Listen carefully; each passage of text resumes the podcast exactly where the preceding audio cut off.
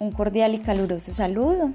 Eh, en esta oportunidad, eh, este segundo podcast es con el objetivo de presentar eh, mi modelo teórico, el cual después de haber leído y analizado algunos documentos de diferentes autores, me incliné hacia Tamayo. Tamayo nos plantea tres categorías centrales en la construcción del pensamiento crítico. estas son argumentación, resolución de problemas y metacognición. Desde la argumentación eh, me quise centrar en Sartre, quien nos dice que es una actividad social, intelectual y verbal que sirve para justificar o refutar una opinión.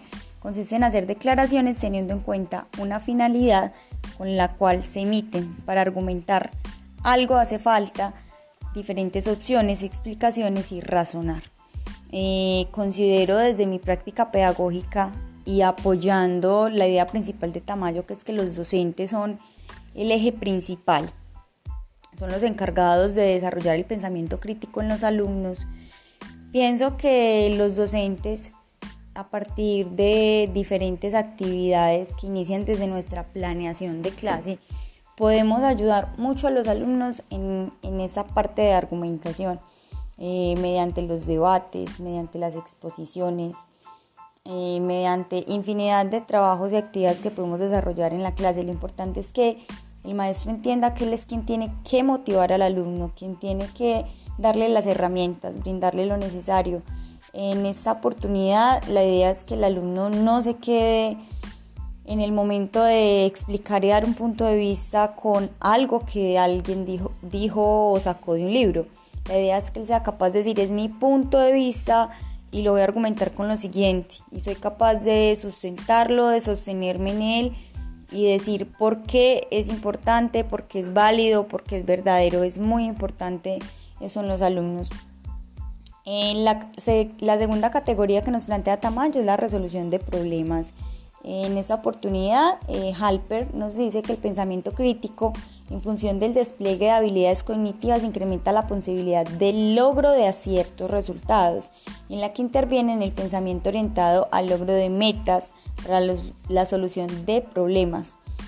El planteamiento de inferencias y la toma de decisiones. Considero muy importante eh, la parte de resolución de problemas. Considero que los docentes debemos y debe ser parte fundamental de nuestro proceso que los alumnos sean capaces de desenvolverse y de resolver las diferentes situaciones que se le van a ir presentando en el camino, eh, en su vida real. Barrientos nos habla mucho de eso, de la realidad. Es muy importante eh, que los alumnos se apoyen en eso y aunque me incliné hacia Tamayo, eh, apoyo mucho a Barrientos en ese punto. Es muy importante que los alumnos sean capaces de solucionar diferentes cosas de, una manera creativa, de una manera lógica, de una manera asertiva, ¿cierto? Eh, la parte, la tercera categoría es la metacognición.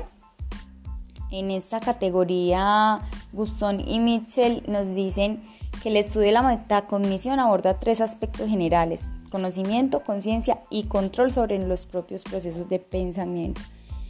Entonces, teniendo como todo esto en cuenta, considerando que para Tamayo pensamiento crítico lo generas el docente en el aula, considero que desde mis prácticas pedagógicas me esfuerzo mucho, intento mucho desde las planeaciones llevar a los alumnos eh, las herramientas posibles para que ellos sean actores, para que ellos participen activamente, porque los docentes somos quienes los tenemos que motivar e incentivar.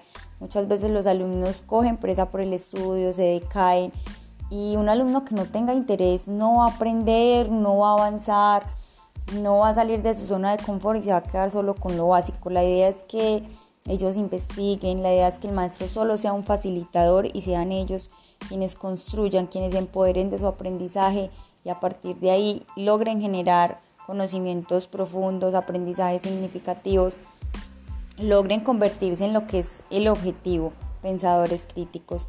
Muchísimas gracias.